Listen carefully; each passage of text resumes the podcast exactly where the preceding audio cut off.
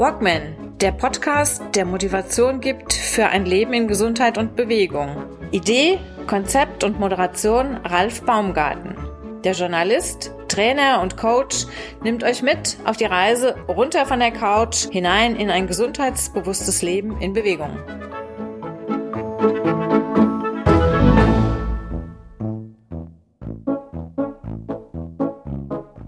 Möglichkeiten der Wärme- und Energiewende im Einfamilienhaushalt.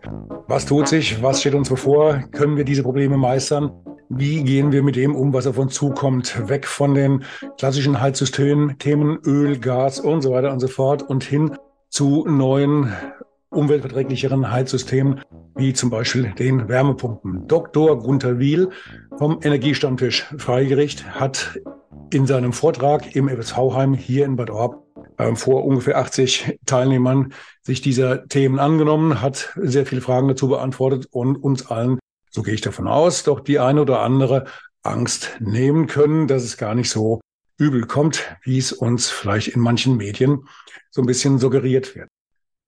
Mit dabei bei den Veranstaltern der, die Energiegenossenschaft Main-Kinzigtal, vertreten durch Jürgen Stab, der äh, ganz kurz ein Grußwort gesprochen hatte. Wer übrigens noch tiefer in das Thema einsteigen möchte, ich hatte bereits vor wenigen Wochen ein Dreiergespräch mit Dr. Gunter Wiel und Jürgen Stab zum Thema die Wärmewende wagen in Episode Nummer 154 zu hören auf allen Audioplattformen und natürlich auch auf YouTube.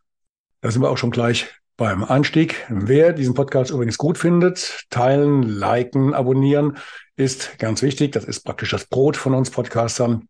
Das wäre sehr toll. Ansonsten bei Kritik auch gerne an mich direkt wenden. Und nun direkt hinein in die aktuelle Episode 157 Möglichkeiten der Wärme- und Energiewende im Einfamilienhaushalt. Der Vortrag live von Dr. Gunther Wiel. Los geht's.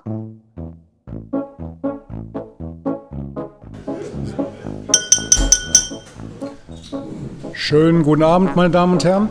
Freut mich, dass Sie wieder so zahlreich heute Abend hier vertreten sind. Mein Name ist Ralf Baumgarten. Ich habe die Ehre, das Vergnügen, die Veranstaltung heute wieder mit begleiten zu dürfen, beziehungsweise auch mit bewerben zu dürfen. Ähm, ich mache es kurz. Es gibt nur ein paar ganz kurze Hinweise ähm, von mir zum, zum Verlauf der Veranstaltung. Die Begrüßung wird gleich der Jürgen Stab vornehmen, bevor dann der Dr. Gunther Wiel den Vortrag halten wird.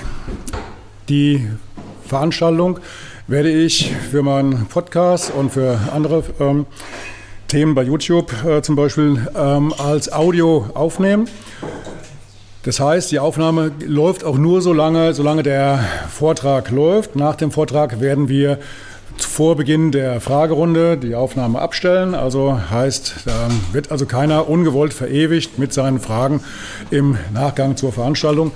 Ähm, des Weiteren würde ich nur ganz gern kurz mal fragen, hat jemand was dagegen, wenn ich für die Presse, also auf die anderen Zeitungen, nicht nur für meine, noch ein kurzes Bild schieße nach hinten raus, hier aus der Menge der Teilnehmenden?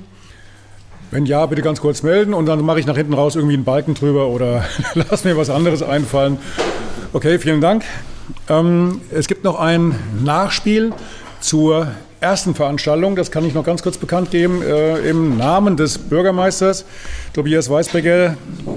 Und zwar hatte ich bei der ersten Veranstaltung zu den Balkonkraftwerken die äh, Bemerkung gemacht, dass es andere Städte gibt im Main-Kinzig-Kreis, die den Kauf von Balkonkraftwerken finanziell unterstützen.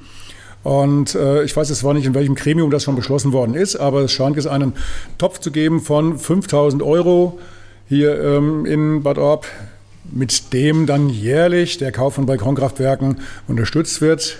Ich habe gesehen, da hinten ist die Frau äh, Broda, unsere neue Klimamanagerin. Ähm, vielleicht weiß sie ja, wo genau diese, äh, diese Anträge dann gestellt werden können. Ich schätze mal bei Ihnen. Sie können auch nicken oder so. Gut. Also, brandaktuelle Informationen. Die Anträge können bei der Frau Broda gestellt werden im Rathaus. Noch nicht. Gut, also noch ein paar Tage warten. Es wird dann nochmal ganz offiziell rausgehauen. Und das war es eigentlich schon. Dann darf ich gleich weitergeben an den Jürgen Stab. Bitte schön. Ja, dann herzlichen Dank. Äh, erstmal herzlich willkommen, meine Damen und Herren. Äh, mein Name ist Jürgen Stab. Ich bin Vorstand der Energiegenossenschaft Main-Kinzigtal Ähm, ja, wir sind nahezu komplett angetreten. Äh, die Kollegen sind auch da, Kollegin ist da. Äh, sprechen Sie einfach im Nachgang der Veranstaltung, sprechen Sie entsprechenden Personen an. Äh, wir freuen uns, dass wir das zusammen mit dem Energiestammtisch Freigericht äh, organisiert haben konnten, äh, weil wir selbst keine Informationsveranstaltungen mehr in größerem Sinne anbieten. Äh, wir haben einfach keine Zeit mehr dazu. Und vielleicht noch mal ganz kurz zu drei Zahlen, es werden nicht drei, mehr, mehr als drei Zahlen sein. Äh, jeder Deutsche hat Stand 2022 einen Fußabdruck von 10,8 Tonnen. Davon entfallen 0,5 Tonnen auf Strom, 2,2 Tonnen auf Wohnen. Daran kann man erkennen, wie wichtig eigentlich dieses Thema hier heute Abend ist. Äh, wir reden immer über Strom, über Photovoltaik, Windenergie. Letzten Endes äh, ist auch wichtig, sich mal dieses Thema anzuschauen, wobei beides miteinander verzahnt ist. Das wird uns äh, Herr Dr. Wiel äh, dann auch näher noch erläutern. Der Heizungsaustausch ist sowieso in aller Munde. Äh, und ähm, ja, ich kann äh, einfach nur sagen, äh, versuchen Sie irgendwie die neuen Erkenntnisse, die Sie heute Abend gewinnen, vielleicht so einzubauen, dass teilweise auch vielleicht das, was in den Medien äh, oft äh, breitgetreten wurde in den letzten Wochen, dass man das vielleicht nochmal neu unter einem anderen Blickwinkel sieht und vielleicht sich da auch eine neue Meinung über diese Geschichte bildet. Ansonsten gebe ich weiter an den Herrn Dr. Wiel und wünsche viel Vergnügen. Ja, Jürgen, danke für die einleitenden Worte. Ganz kurz zu mir nochmal. Also mein Name ist Gunther Wiel. Äh, ich bin selber ähm, Ingenieur und zwar Richtung Materialtechnologie. Das heißt, ja, die, die Aufgabe äh, meiner Kollegen und mir ist, neue Materialien zu entwickeln. Und ja, das Thema ist halt auch aktueller denn je aktuell in der Energiewende. Wir brauchen neue Materialien, die die Energiewende ermöglichen. Und äh, vieles von dem, was wir heute auch diskutieren werden, ist durch neue Technologie möglich geworden. Und das ist mir auch ganz wichtig, heute mit Ihnen da mal reinzuschauen. Energiewende heißt nicht sparen, heißt nicht Komfortverzicht, heißt nicht weniger als gestern. Das kann es sein, aber das muss es nicht sein. Wenn wir die richtigen Technologien einsetzen, dann können wir ein sehr komfortables, günstiges Leben in Zukunft auch haben und unsere Kinder haben dann vielleicht auch noch einen Wald und eine Natur, wo es sich lohnt, für auch heute zu kämpfen. Und von daher Schauen wir mal rein. Ähm, Jürgen Staff hat es schon gesagt, ich bin selber Mitglied im ESF. Äh, ich habe auch ein paar Kollegen mitgebracht, können ja auch kurz mal die Hand heben. Ähm, Wenn es Fragen nach dem Vortrag gibt, äh, die Kollegen äh, können Sie auch gerne mit ansprechen und gerne in die Diskussion danach gehen. Der ESF selber wurde 2013 gegründet ähm, in Freigericht und ähm, ja, im Prinzip, wir machen letztendlich Unterstützung der Energiewende auf unabhängiger Ebene. Das heißt, wir gehören keiner politischen Partei an. Wir haben vielleicht einen ja, auffällig hohen Anteil an Ingenieuren und Technikern im Verein. Äh, aber ich sag mal so, das sind halt letztendlich alles Leute, die das auch Spaß an der Freude machen in ihrer Freizeit und versuchen das, was wir selber in unseren Häusern gelernt haben, bei Freunden, Bekannten gelernt haben, dann an andere wie Sie weiterzugeben. Wir machen das nicht nur zur Wärme oder zur Energiewende allgemein, sondern da geht es durchaus auch darum, äh, wie schaut es halt aus, sinnvolle biologische Ernährung beispielsweise. Es geht darum, äh, wo ernten wir in Zukunft unsere Energie, Windräder hier in der Region, Solarfelder hier in der Region. Äh, und letztendlich, wie bewegen wir uns auch? Äh, was gibt es für Alternativen zur äh, normalen Individualmobilität? Oder wenn wir halt selber Auto fahren, wie kann man das möglichst energieeffizient tun? Ähm, das sind ganz verschiedene Themen, mit denen wir uns beschäftigen. Wir haben dann einzelne Arbeitsgruppen im Verein und äh, ich selber leite auch die Arbeitsgruppe Zukunft Heizen, die wir letzten Sommer gegründet haben, ja, aus ganz aktuellem Anlass. Das Thema ist viel, viel präsenter geworden durch Ukraine-Krieg, durch die aktuellen Veränderungen in der Welt.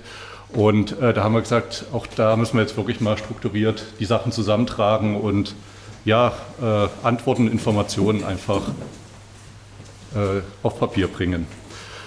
Ja, äh, vielleicht erstmal noch allgemein, warum Zukunft heizen, warum Energiewende überhaupt.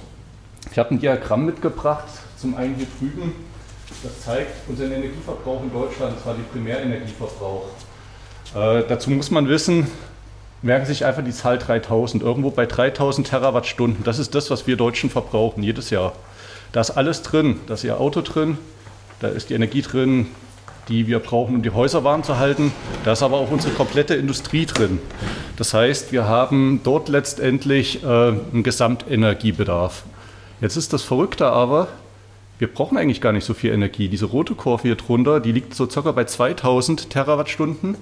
Das ist das, was unser Endenergieverbrauch ist. Das heißt, nachdem wir zum Beispiel Kohle in ein Kraftwerk geschoben haben und ganz viel Wärme entstanden ist und unter anderem auch Strom, bleibt halt eine Nutzenergie übrig, nämlich der Strom, den wir eigentlich erzeugen wollten. Oder wenn Sie Benzin ins Auto schütten, dann werfen Sie da 80 Prozent weg oder 70 Prozent weg an Wärme und 30 Prozent nutzen Sie eigentlich zum Fahren. Ja. Das heißt, das, was wir an Endenergie heute nutzen und auch brauchen, das ist eigentlich viel, viel geringer. Und das ist ein Zeichen dafür, wie ineffizient unsere alten Maschinen sind. Ähm, ja, und dann sieht man es hier an der schwarzen Kurve, so schwarz wie richtige schöne Steinkohle.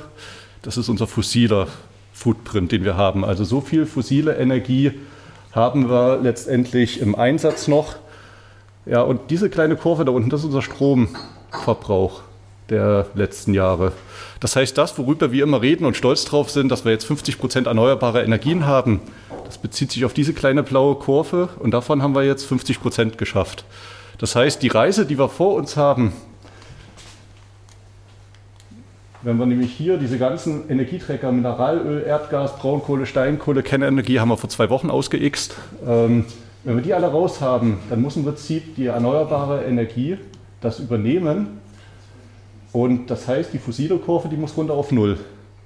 Wenn die fossile runter auf Null geht, also sprich, wir kein Öl mehr verbrennen, kein Gas mehr verbrennen, keine Kohle mehr verbrennen, dann heißt das, wir brauchen einen Energieträger weiterhin. Und das ist Strom. Das heißt, die Stromkurve die muss hoch. Das heißt, wir werden deutlich weniger Energie in Zukunft verbrauchen, aber deutlich mehr Strom. Und das ist das, was Energiewende ist. Und jetzt haben wir ein riesen Glück. Die neuen Techniken, über die wir jetzt heute Abend auch reden werden, moderne Heizungen, Elektromobilität, die sind alle viel effizienter als die Vorgängertechnologien. Das heißt, wir müssen nicht hier diesen Endenergieverbrauch oder sogar diesen Primärenergieverbrauch erneuerbar hinbekommen. Sondern wenn wir jetzt konsequent auf Technologien des 21. Jahrhunderts setzen, dann reicht uns da etwas weniger aus.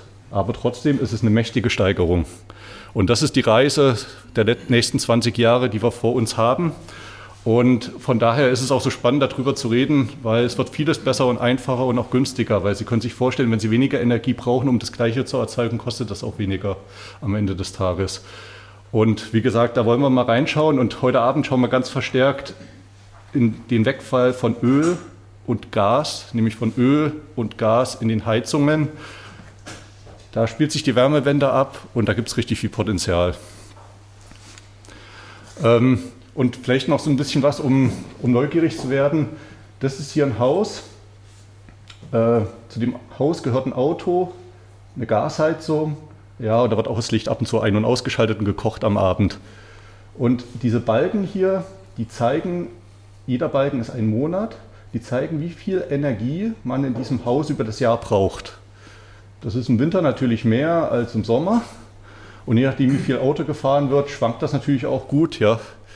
Aber im Prinzip ist der komplette Benzinbedarf, der komplette Gasbedarf umgerechnet in Kilowattstunden und auf die Stromkilowattstunden draufgerechnet, sodass wir eine Einheit haben und nicht mehr über verschiedene Einheiten wie Kubikmeter Gas, wie Liter Öl reden müssen.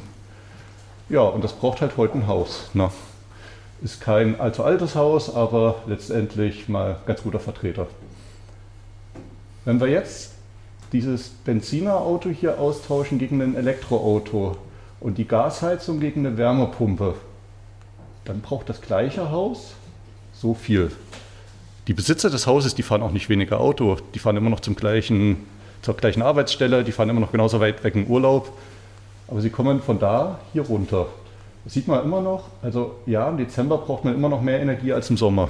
Ist weiterhin so. Und dann kann man noch was ganz Verrücktes machen. Man kann das Dach mit Photovoltaik belegen.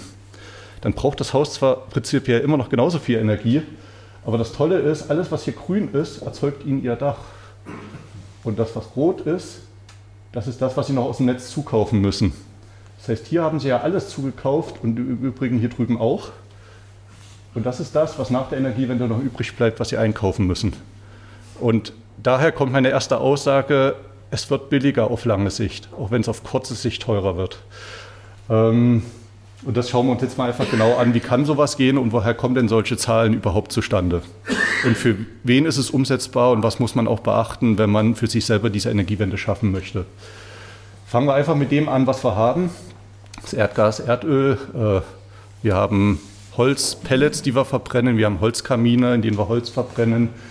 Ähm, jetzt tauchen neu die Wärmepumpen auf. Reden wir gleich mal drüber, was ist das, wie funktioniert das und ähm, was sind die Besonderheiten.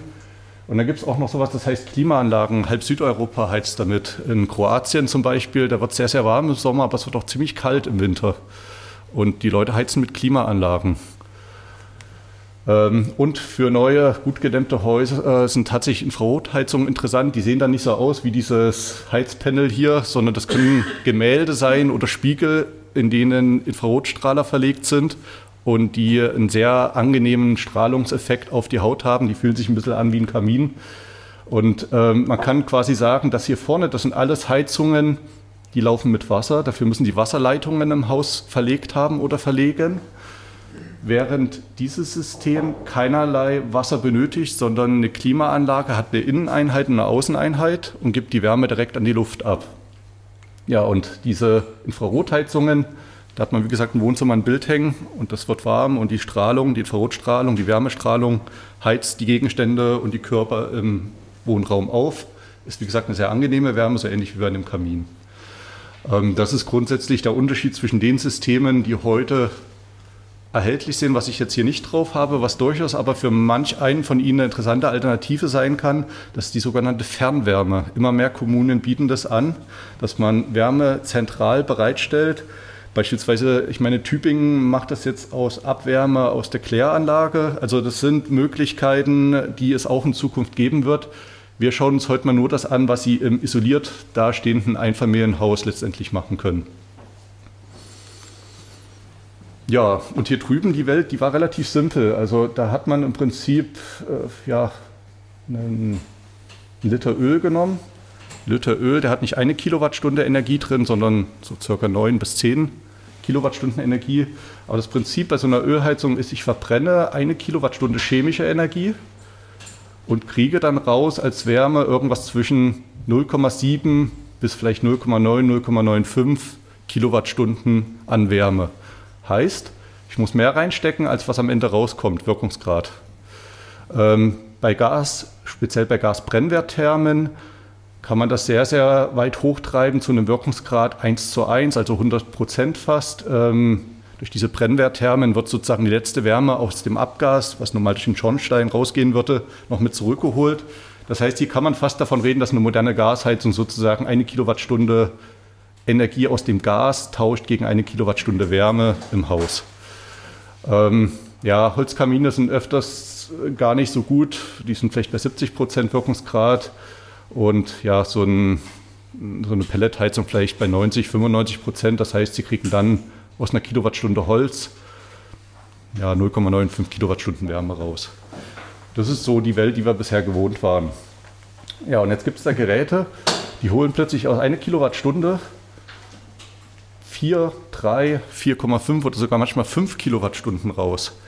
Und jetzt wird jeder sagen, ja, das geht doch gar nicht, Wirkungsgrad über 100 Prozent ist doch Bullshit. Ja, geht doch, weil eine Wärmepumpe nichts mehr verbrennt.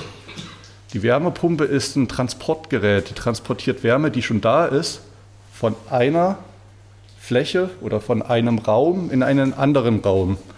Also in dem Fall, wenn die Außeneinheit im Garten steht, dann kühlt die Wärmepumpe ihren Garten, um ihr Haus zu heizen.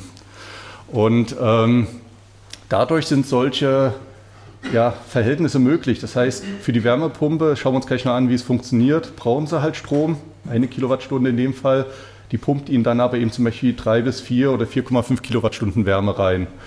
Ein bisschen besser sind die Klimaanlagen, weil die haben einen relativ kurzen Weg und die geben das direkt in die Raumluft ab. Die sind noch öfters einen Tacken effizienter, kommt aber auch wieder auf den Hersteller an. Ähm, das sind sozusagen diese neuen hocheffizienten Heizungen. Ja, und äh, hier drüben bei der Infrarotheizung, da hat man im Prinzip ähnlich wie bei einem Heizstab oder Wasserkocher einen Tausch eine Kilowattstunde elektrische Energie gegen eine Kilowattstunde Wärme. Ähm, da äh, hat man leider nicht diesen schönen Hebel, den man hier hat. Der Vorteil hier ist mit solchen Infrarotheizungen, wenn man zum Beispiel diese Infrarotheizung nicht braucht in einem Raum, kann man sie abschalten und schaltet sie wirklich nur an, wenn man sozusagen selber bestrahlt gewärmt werden will. Dadurch ist die Laufzeit von so einer Infrarotheizung nicht kontinuierlich wie jetzt bei einer Wärmepumpe oder einer Gasheizung. Und darüber kann man auch wieder Energie sparen, braucht aber an sich ein Haus, was sehr, sehr gut isoliert ist dafür. Ähm, spannend auch, unsere Sommer werden gerade von Jahr zu Jahr heißer und ein Ende ist noch lange nicht in Sicht. Diese beiden Typen können kühlen. Also das heißt, die Klimaanlage direkt äh, die Luft kühlen, die Wärmepumpe beispielsweise direkt äh, die Fußbodenheizung kühlen. Es geht auch über Heizkörper, dann brauchen sie aber unter den Heizkörpern Lüfter, die sozusagen die kalte Luft aus dem Heizkörper dann rausblasen. Ähm, aber das ist halt schon mal interessant, äh, wenn wir jetzt schauen, dass die nächsten Jahre noch sehr, sehr heiß werden und sie da zusätzlich eine Möglichkeit haben, ja, Wohnkomfort zu schaffen. Vom Prinzip her, was macht so eine Wärmepumpe? Naja, äh, ich habe diese Außeneinheit, da wird Luft angesaugt und äh, die Luft, äh, die Wärme in der Luft, die bringt eine Flüssigkeit zum Verdampfen. Äh, das Ganze strömt rein, der Dampf wird verdichtet, wird dann letztendlich hier wieder eine Flüssigkeit umgewandelt und gibt dabei äh, Wärme ab in an sozusagen die äh, Inneneinheit. Das kann dann Wasser sein, an die das übergeben wird, ein Wassertank oder direkt an die Heizungsschleifen. Ja, und dann geht das Ganze wieder raus und der Prozess startet von neuem. Das heißt, ich bringe ein Kältemittel hier rein, was die ganze Zeit im Kreis läuft und Wärme von draußen nach drinnen reinschaufelt. Ähm, jetzt frage ich mal direkt, wer von Ihnen hat denn eine Wärmepumpe zu Hause bereits?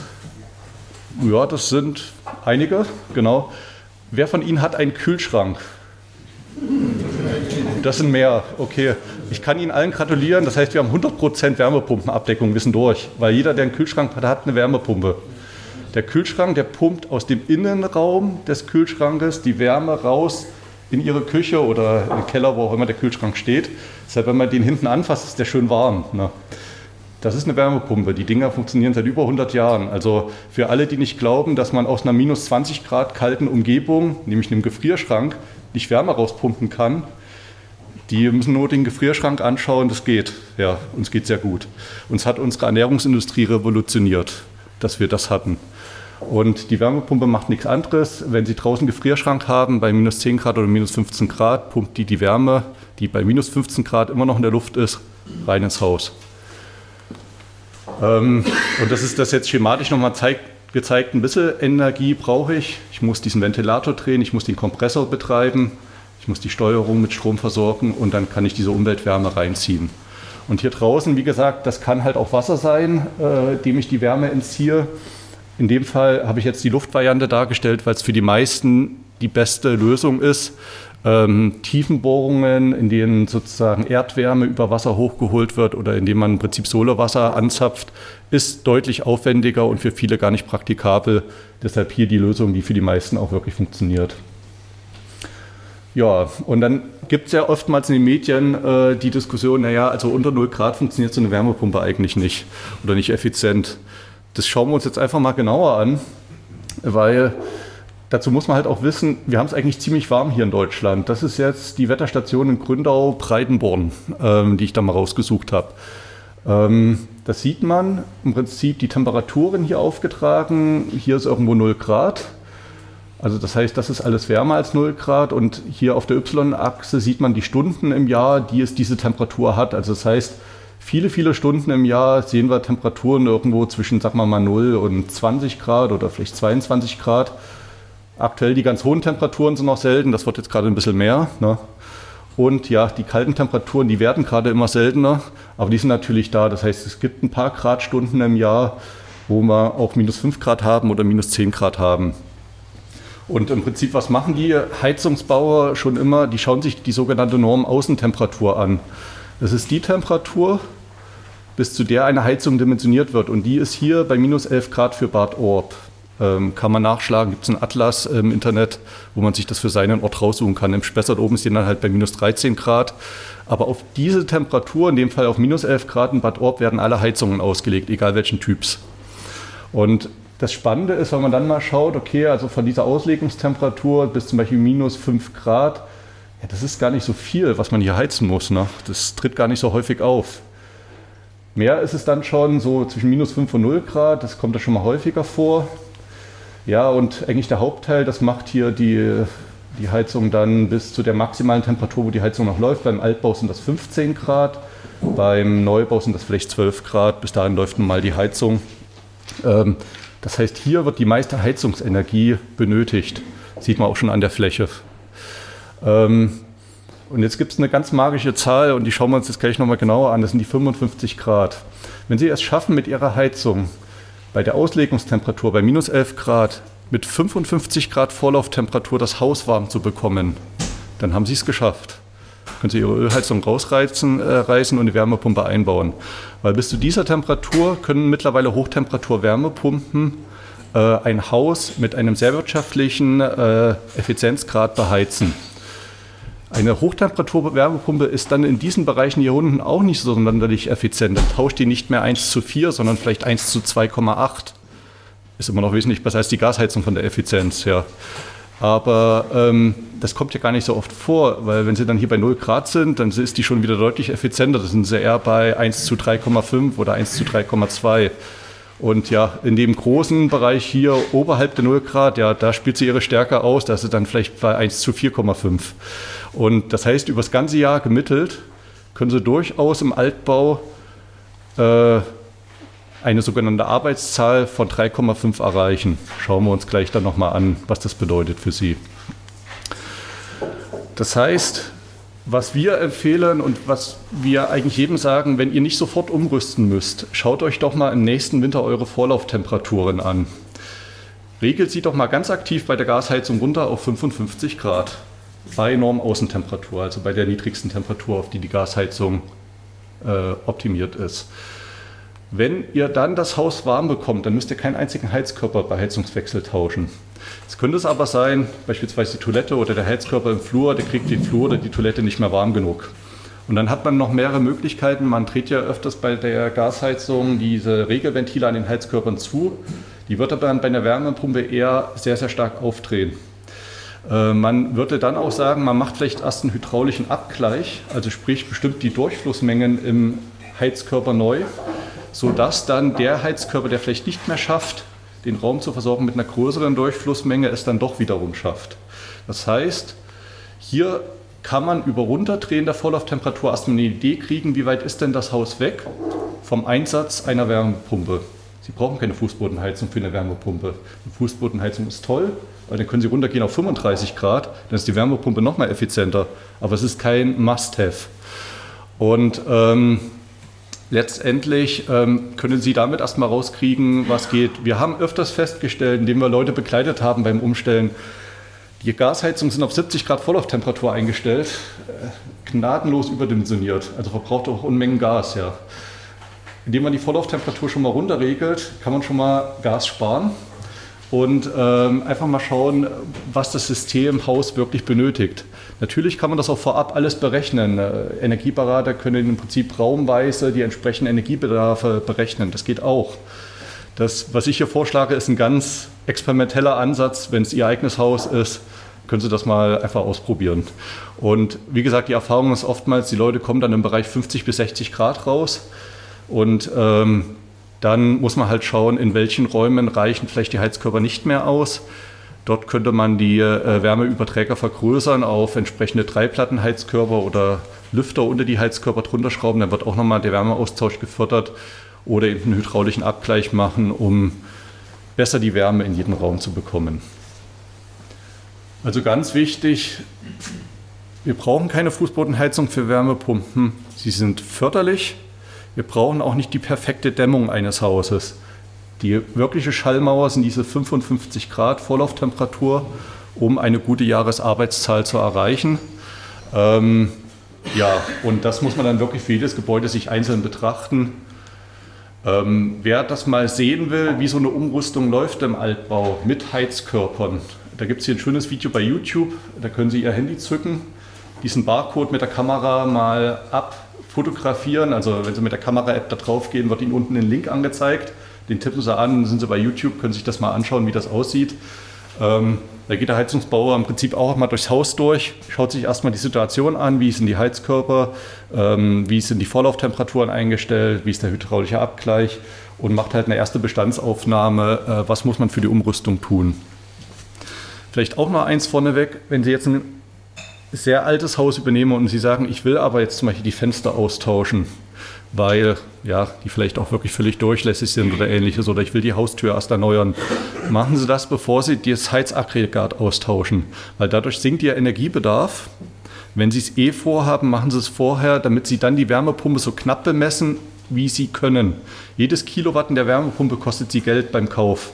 Es ist nicht so flexibel wie bei der Gasheizung, wo es im Wesentlichen nicht so entscheidend war, ob die ein paar Kilowatt mehr hat oder weniger. Eine größere Wärmepumpe kostet auch einfach mehr Geld. Deshalb, also wenn man eh was sanieren will, sollte man es vor der Wärmepumpe machen, aber sanieren ist nicht immer Must-Have.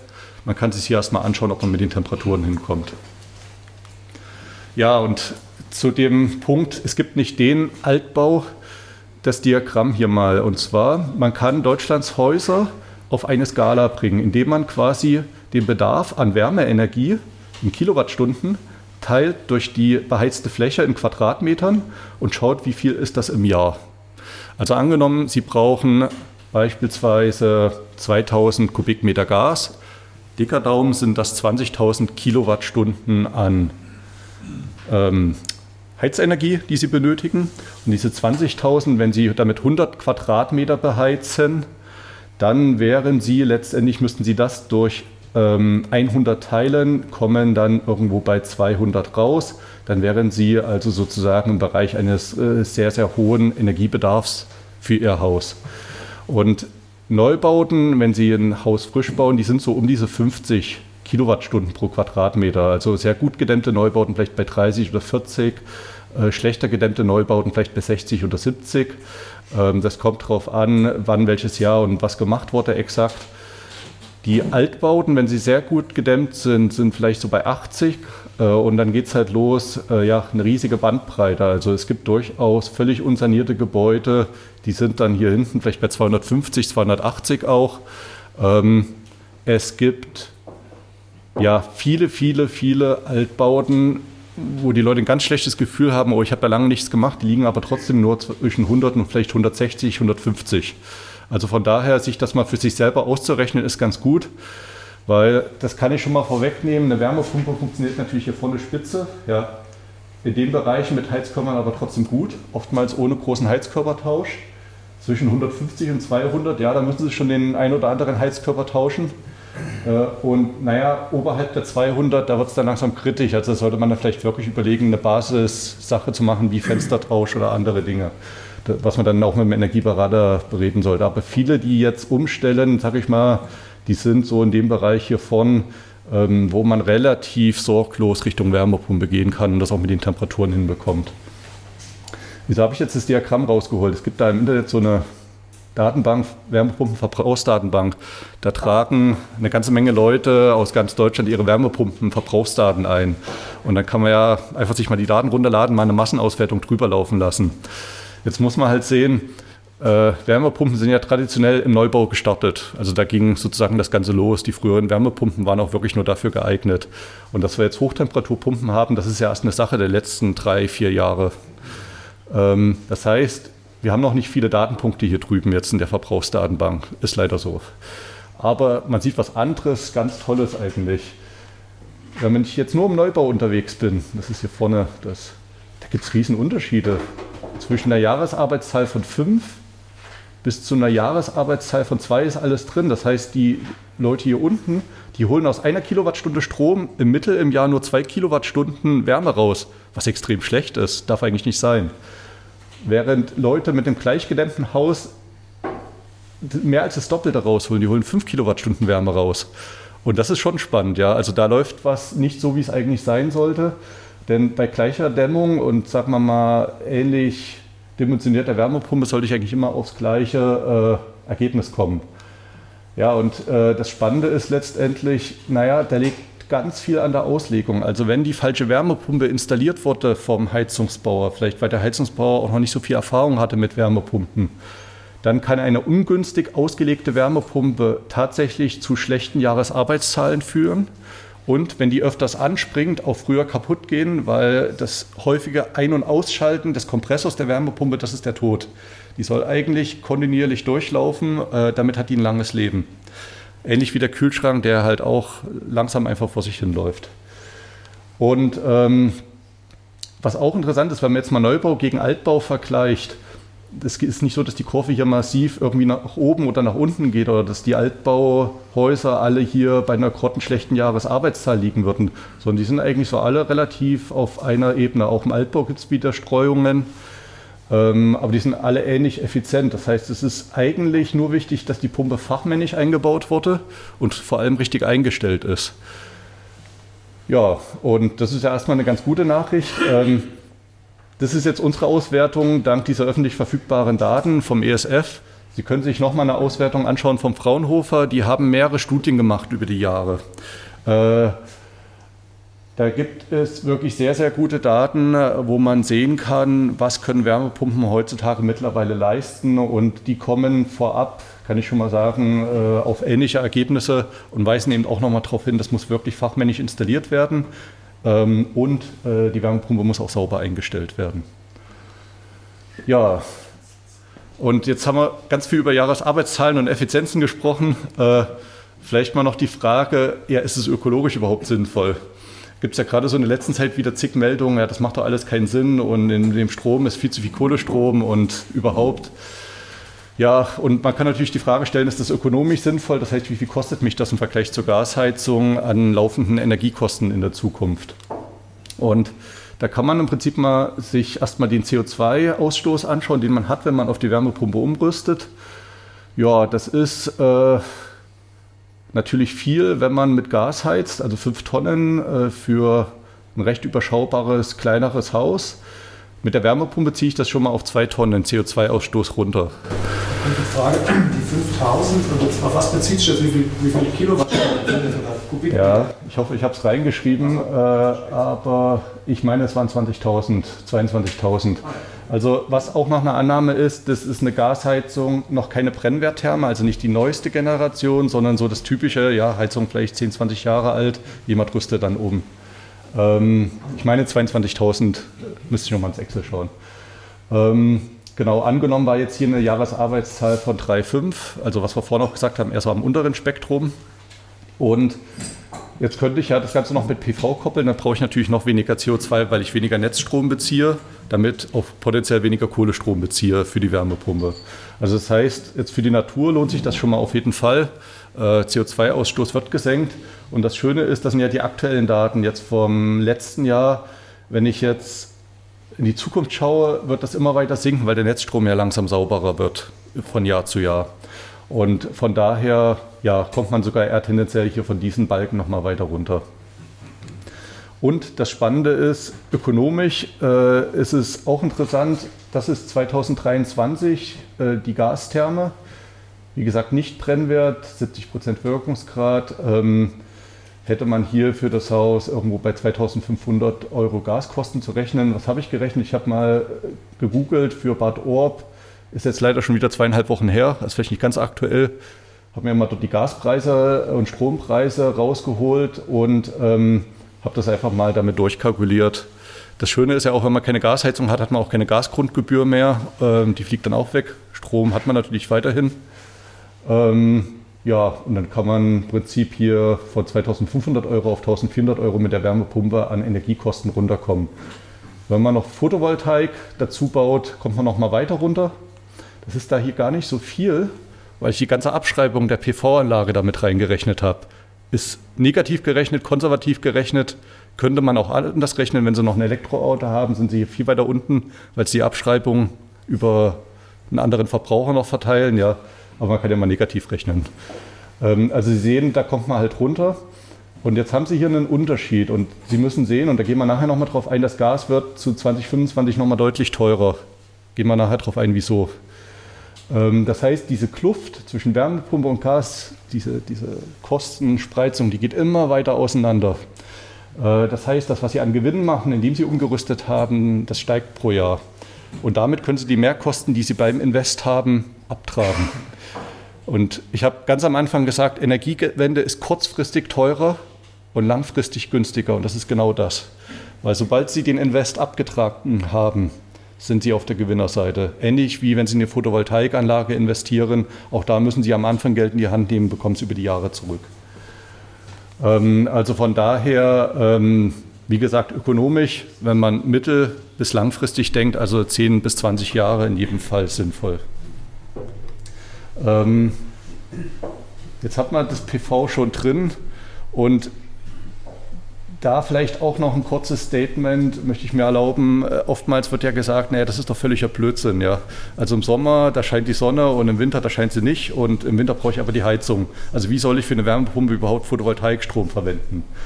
Ähm, und da müssen wir uns erstmal anschauen, wir haben ja jeder andere Dächer. Also unsere Dächer haben, manche Leute haben eine Südausrichtung. Ich habe jetzt hier mal so ein Dach gemalt, also ich habe die Südseite mit Photovoltaik belegt. In dem Fall, äh, wir haben mittlerweile super leistungsstarke Module, das heißt auf eine hausübliche Fläche kriege ich mittlerweile sogar über 10 Kilowatt Peak. Das sind 30 Module.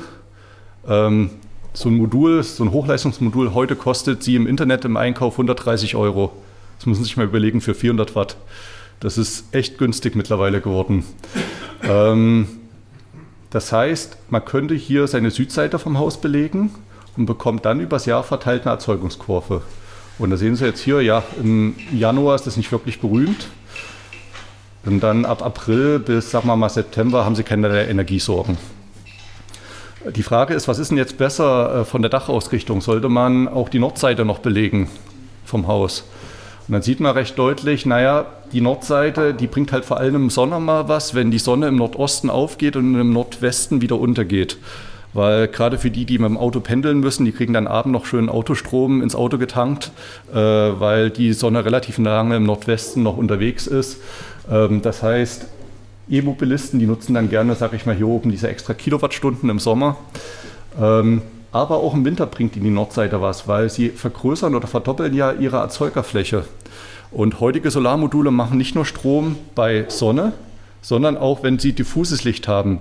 Das Beste im Winter ist heller Nebel. Also wenn so kurz bevor die Sonne wieder durchkommt, der Nebel sehr, sehr hell ist, dann bestrahlen sie beide Dachflächen und dann kriegen sie auch im Winter nochmal deutlich mehr raus an Energie. Ja, und viele Leute, die können sich das natürlich nicht aussuchen. Die haben ein Haus, was mehr oder weniger Ost-West ist, ich selber auch. Ähm, und damit, das sind hier diese blauen Balken, ja, da kommt man letztendlich, man ist nicht so effizient wie das Süddach, man kriegt nicht ganz so viel Strom, wie wenn man Süd und Nord belegt. Äh, man ist so irgendwo zwischendrin, hat tolle Erträge im Sommer. Ähm, und man hat vor allem die schöne Situation, die Sonne geht im Osten auf und im Westen unter. Man hat sehr lange über den Tag Strom.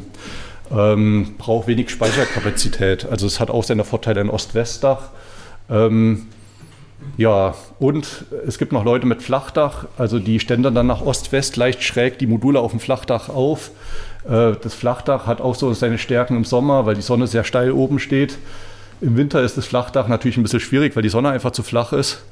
Ähm, aber Sie sehen schon, ja, das schwankt zwar hier alles, äh, aber der größte Unterschied, der ist zwischen der reinen Süddachbelegung und den ganzen anderen Dächern, weil hier die wenigste PV-Fläche drauf ist. Und deshalb ist immer der Tipp, machen Sie das Dach voll, egal wie rum das Dach geneigt ist. Weil Sie werden den Strom in der Übergangszeit brauchen. Das schauen wir uns jetzt gleich an, wie das mit der Wärmepumpe zusammenpasst. Und das teuerste ist, dass der Solateur anrückt, dass er die 100 Seiten beim Netzbetreiber zur Anmeldung ausfüllt, dass er das Gerüst stellt und dass die Solateursleute da zwei Tage auf dem Dach rumkrabbeln. Das kostet Geld. Die paar mehr Module mit 130, 140 Euro pro Stück, die machen es am Ende nicht mehr bei der Investition. Deshalb solche großen Anlagen, wo beide Dachhälften belegt sind, das sind die, die auch die wirtschaftlichsten sind, tatsächlich dann, gerade wenn man jetzt viel Eigenverbrauch hat. Ähm, und ich habe jetzt hier ein Beispiel mitgebracht, um einfach mal zu zeigen, wie es zusammenpasst mit der Wärmepumpe. Wir sind im Jahr 2021, wir hatten einen verdammt kalten Winter. Ähm, es war eines der schlechtesten PHV-Jahre seit langem. Äh, jeder, der eine Photovoltaikanlage hat, der runzelt noch die Stirn über 2021. War wirklich ein miserabler Ertrag. In dem Fall, es ist ein Neubau tatsächlich, aber ein feuchter Neubau, direkt nach dem Erstbezug, nicht ausgeheizt, noch extrem viel Wasser drin. Äh, und der Neubau hat keinerlei Fassadendämmung, ist energetisch ein Albtraum im Vergleich zu anderen Neubauten. Ähm, der Neubau hat aber schon eine Fußbodenheizung, muss ich dazu sagen. Ähm, ja, das sind wir bei 85 Kilowattstunden pro Quadratmeter. Vier Personen wohnen drin. Die Wärmepumpe hat eine Effizienz gehabt von 3,9. Also holt aus einer Kilowattstunde 3,9 Kilowattstunden Wärme raus. Ja, und äh, leider ist es halt ein Nordwestdach und ein Südostdach und dummerweise auch noch eine Gaube drin, die nicht belegt wurde. Also das heißt ja, äh, wie immer nicht ideal. Ähm, ja, und das Schlimmste ist, dass der Hausbesitzer extrem viel Elektroauto fährt. Äh, also der hat zeitweise 180 Kilometer pro Tag damit gefahren. Äh, somit kommt er auch auf 37.000 Kilometer durch lange Arbeitspendelstrecken. Ähm, ist unglaublich hoher Verbrauch, muss man im Hinterkopf behalten. Ja, und so sieht das dann aus. Also sprich, man hat hier die Verbräuche, im Winter natürlich viel, im Sommer wenig, im Winter wieder viel. Grau, das ist, das, äh, das ist der Hausstrom. Nee, jetzt muss ich sagen, Grau ist das Auto, blau ist der Hausstrom und rot ist die Wärmepumpe. Und da sehen Sie auch, ja, im Winter dreht die natürlich richtig auf, die Wärmepumpe, und im Sommer äh, ist nur Warmwassererzeugung, äh, was die Wärmepumpe dann an Strom benötigt. Ja, und wie wir es schon diskutiert haben, genau andersrum, wie man es eigentlich braucht. Also im Sommer das Maximum, im Winter das Minimum. So, und auf den ersten Blick passt das auch nicht zusammen, aber jetzt machen wir den zweiten Blick gemeinsam. Das ist die Sommersonnenwende. Das heißt, hier ist die Sonne am höchsten, 21. Juni. Das ist die Wintersonnenwende. Das ist das Tal der Tränen, das ist die Sonne am niedrigsten. 21. Dezember. Und äh, da sieht man auch, ja, passt gar nicht zusammen. Ich verbrauche viel mehr, als ich eigentlich erzeugen kann. Ist nicht wirklich prickelnd. Das Spannende ist aber das, was man hier sieht, die Tag-Nacht-Gleichen. Also das heißt, der äh, 21. Oktober, nee, Entschuldigung, 23. September und der äh, 21. März. Äh, die sind nicht gleich tatsächlich, weil hier habe ich noch kaum Wärmebedarf über die Wärmepumpe. Im September ist es immer noch warm. Die Atmosphäre ist aufgeheizt, der Boden ist warm, alles ist, sage ich mal, durch den Sommer noch angewärmt.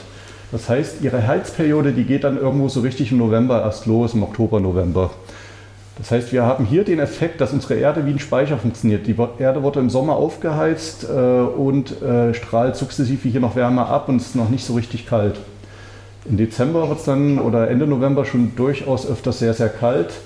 Ähm, ja, und wenn man sich dann mal den Verbrauch anschaut, zum gleichen Sonnenstand hier im März, dann ist der wesentlich höher als im September. Das heißt, hier ist alles ausgekühlt. Also hier, obwohl die Sonne schon wieder richtig hoch ist im Februar und März, äh, da brauche ich richtig viel Heizenergie. Ich bin inmitten der Heizperiode. Und das ist das, wo die Wärmepumpe mit PV ihre Stärke ausspielt. Ja. PV macht richtig Spaß wieder ab Februar, März. Äh, und ich kann dann richtig viel Energie wieder erzeugen, weil die Sonne hoch steht, die Module eisig kalt sind. Im Februar haben wir noch Frost. Ja.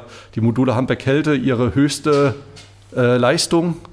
Äh, das heißt, die powern schon richtig und versorgen mir inmitten der Heizperiode meine Wärmepumpe mit Strom. Und das ist an sich eine richtig tolle Sache und man kann jetzt mal die äh, Balken übereinander legen und durcheinander teilen und dann sieht man, also im Januar, im November und im Dezember hat man einfach keine Chance, den kompletten Bedarf zu decken, speziell wenn man noch elektrisch Auto fährt. Das sind die drei Monate, in die man wirklich massiv zukaufen muss. Im Oktober kann man es faktisch noch fast komplett selber schaffen. Und im Februar, da kippt es genau. Also Anfang Februar ist noch genauso schlecht wie der Januar. Aber so ab Mitte Februar bis Ende Februar, wenn man die PV-Anlage groß genug auslegt, kann man schon sich wieder Richtung Autarkie bewegen.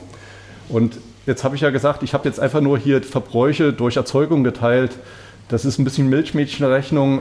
Real war es dann so, 62 Prozent Autarkie wurden in dem Jahr geschafft. Nicht die 68, die theoretisch berechnet wurden. Ähm, das liegt ein bisschen daran, Sie können ja nicht von Montag anfangen, Strom ins Monatende verschieben. Aber man sieht recht schön, so ab Februar macht es wieder Spaß und man kann dann Wärmepumpe, Auto, Haus mit einer PV-Anlage versorgen. Äh, und immerhin im Januar, November, Dezember kriegt man noch so 10 bis 20 Prozent des Heiz-, Auto- und Hausstroms. Ja, jetzt muss man es nur noch speichern können. Ne? Und das Gute ist, eine Wärmepumpe hat immer einen Wassertank. Sie haben 500 Liter dort dastehen im Regelfall. Und in den Wassertank kann ich, wenn die Sonne scheint, nämlich zum Beispiel zur Mittagszeit, Wärme reinpumpen. Dann heize ich den Wassertank beispielsweise von 38 Grad hoch Richtung 53 Grad und äh, nehme damit diese Wärme in die Nacht mit, wenn keine PV-Erzeugung da ist. Das ist dann durchaus einiges, was ich da an thermischer Energie reinbringen kann Und ich sage mal, so eine vierköpfige Familie kann davon 24 Stunden äh, auskommen. Damit ist das Duschen am nächsten Morgen schon am Tag vorher letztendlich abgedeckt worden. Dann kann man auch am Tag die Wärmepumpe so programmieren, dass die einfach das Haus mal ein, zwei Grad höher zieht. Äh, das merkt man kaum vom, vom Wohlbefinden her, aber man schiebt sozusagen Last von der Nacht in den Tag rein und braucht das nicht extra zu speichern. Der Beton, den man im Haus hat, ist ein wunderbarer Speicher für Wärme. Und die flexibelste Möglichkeit ist natürlich ein Batteriespeicher, weil den Strom, den ich im Batteriespeicher habe, kann ich auch für andere Anwendungen nutzen, nicht nur die Wärmepumpe. Ähm, da sind halt heute Speichergrößen zwischen 5 und 30 Kilowattstunden etabliert, Tendenz steigend. Billige chinesische Speicher drücken gerade auf den Markt. Ähm, diese Speicher, die schaffen mittlerweile bis zu 12 Kilowatt Entladeleistung. Also die können auch ein Herd versorgen, die kann auch ein Elektroauto mit versorgen oder eben eine Wärmepumpe. Ähm, die waren in der Vergangenheit nickel- und kobalthaltig und die werden es in Zukunft und sind es aktuell schon, diese Elemente nicht mehr beinhalten. Nickel und Kobalt sind einfach zu teuer, um Batterien in der Masse auszurollen. Heute ist da Eisen drin, ist da Phosphat drin. Das sind Dinge, die es in der Erdrinde richtig häufig gibt. Und das Lithium ist man gerade dabei, noch gegen Natrium auszutauschen. Firma CATL aus China bringt jetzt die ersten Natrium-Ionen-Akkus auf den Markt. Das heißt, für stationäre Anwendungen kann man die ganz gut nehmen. Die sind halt ein bisschen voluminöser, ein bisschen schwerer, aber das ist ja egal, was im Keller steht. Äh, das, der Vorteil von diesen und diesen Speichern gegenüber den früheren Lithium-Ionen-Akkus ist, die halten auch doppelt so lang.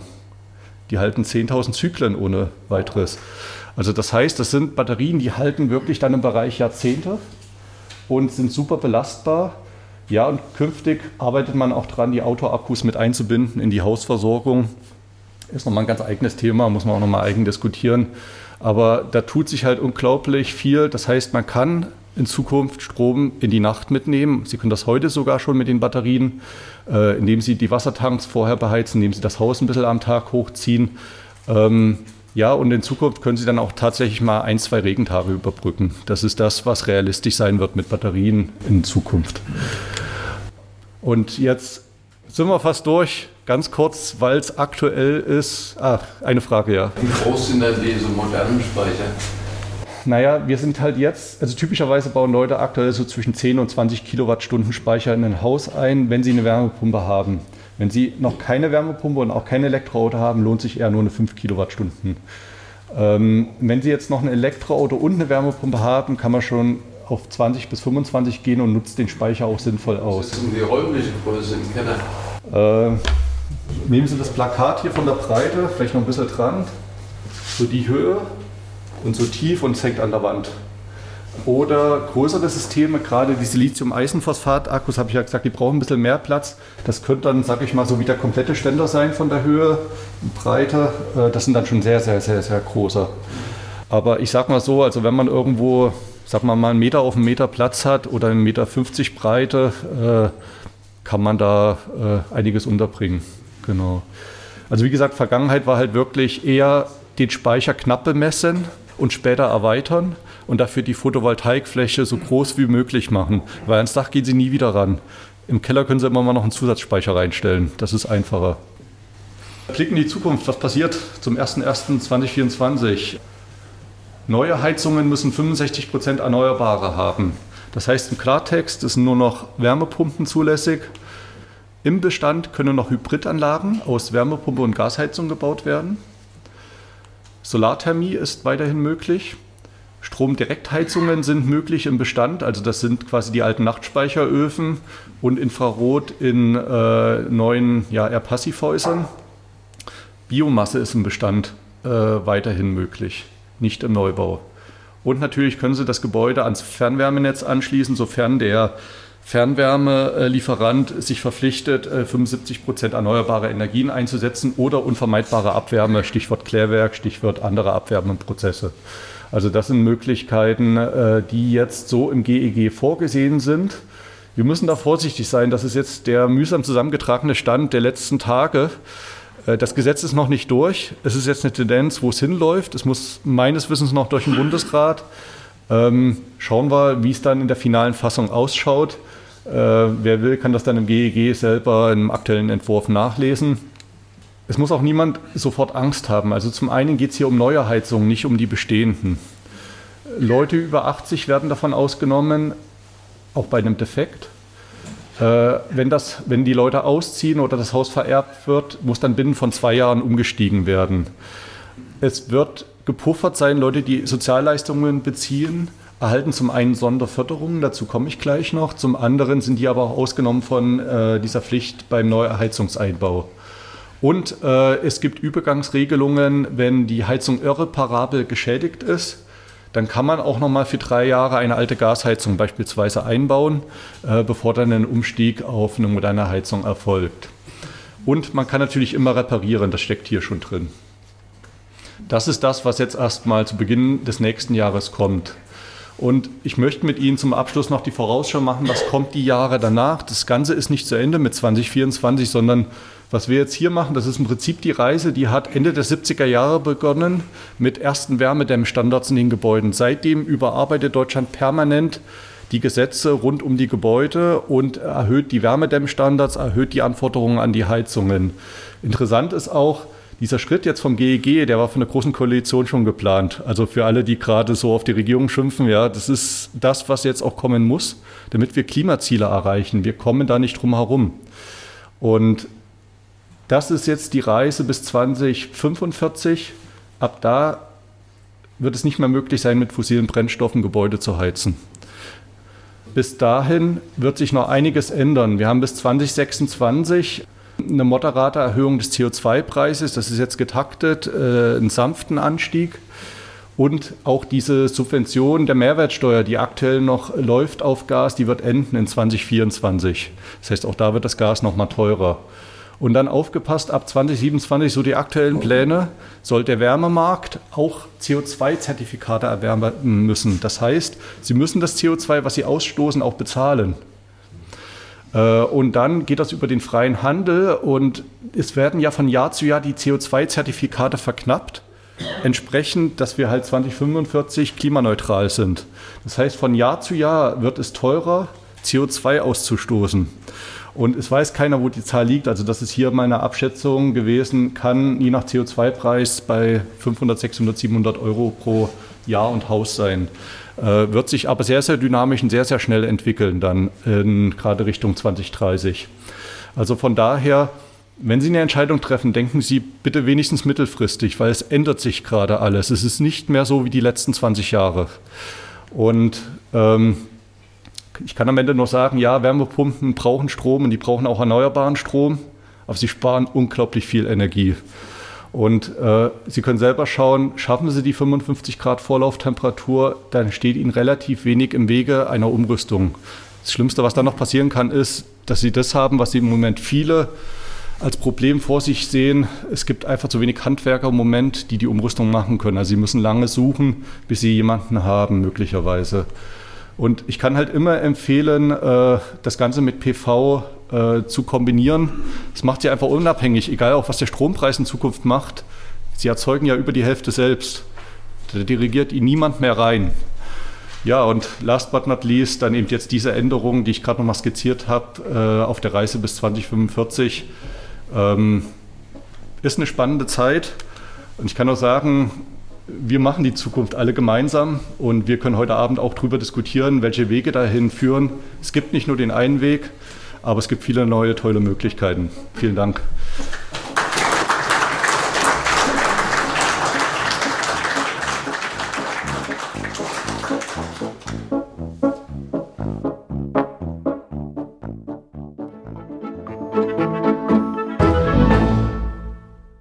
Eine kurze Bitte zum Schluss. Hat dir diese Folge gefallen? Dann abonniere bitte meinen Podcast bei Apple, Spotify oder dem Anbieter deiner Wahl und hinterlasse mir nach Möglichkeit gerne eine 5-Sterne-Bewertung. Du möchtest mir einen Kommentar geben oder mich direkt kontaktieren? Dann tu dies über Facebook Messenger oder per E-Mail. Die Adressen findest du in den Show Notes. Ich danke dir fürs Zuhören. Bleib wach, gesund und aufmerksam. Bis zum nächsten Mal. Dein Ralf.